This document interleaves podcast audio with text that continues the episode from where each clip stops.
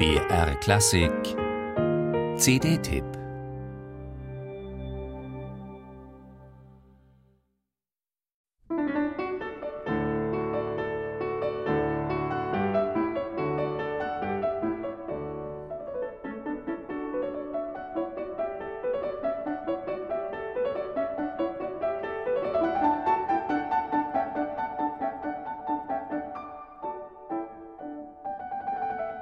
Klänge, die auf Anhieb wohl niemand mit dem nordamerikanischen Kontinent in Verbindung bringen würde.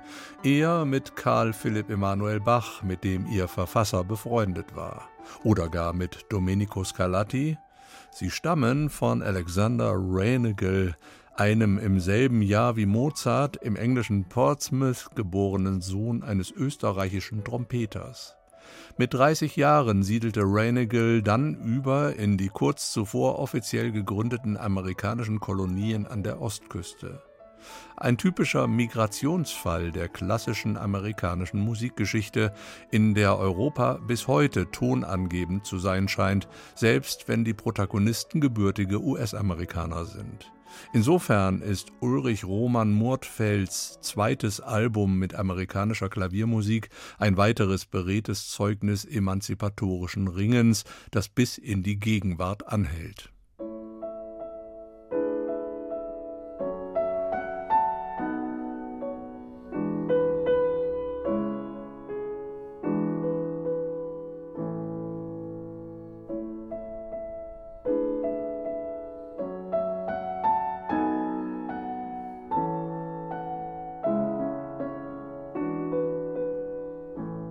Edward MacDowell, der zweite der insgesamt fünf hier vorgestellten Komponisten, war zwar immerhin gebürtiger New Yorker.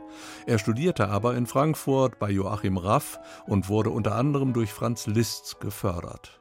Entsprechend europäisch klingen seine Woodland Sketches, in die er ähnlich wie der Zeitgenosse Antonin Dvorak in seiner Sinfonie aus der neuen Welt immerhin auch lokale Idiomatik einfließen lässt. Und natürlich darf auf diesem Album auch Charles Edward Ives nicht fehlen, dieser bis heute schwer zu fassende Sonderfall der nordamerikanischen Musikgeschichte, der seinen Lebensunterhalt bezeichnenderweise als Versicherungskaufmann verdiente und als wortwörtlicher Sonntagskomponist schließlich zum Vater der amerikanischen Moderne wurde, posthum wohlgemerkt.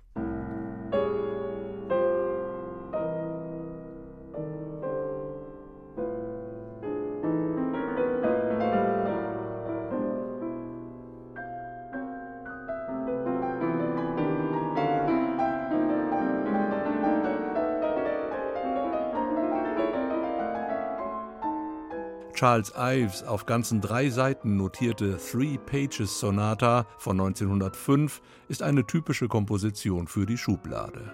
Denn wie so vieles von Ives kam sie erst mit erheblicher Verzögerung zur Aufführung, ist daher aber umso radikaler und eine echte pianistische Herausforderung. Letzteres gilt auch für die Pages from a Diary des gebürtigen New Yorkers Roger Sessions. Er ist der vielleicht wichtigste Vertreter dieses zweiten American Recital, von Ulrich Roman Murtfeld ebenso brillant und stilkundig dargeboten wie die anderen vier Komponisten dieser Entdeckungsreise. Beispielsweise der Bad Boy of Music George Antheil mit seiner Jazz-Sonata von 1922.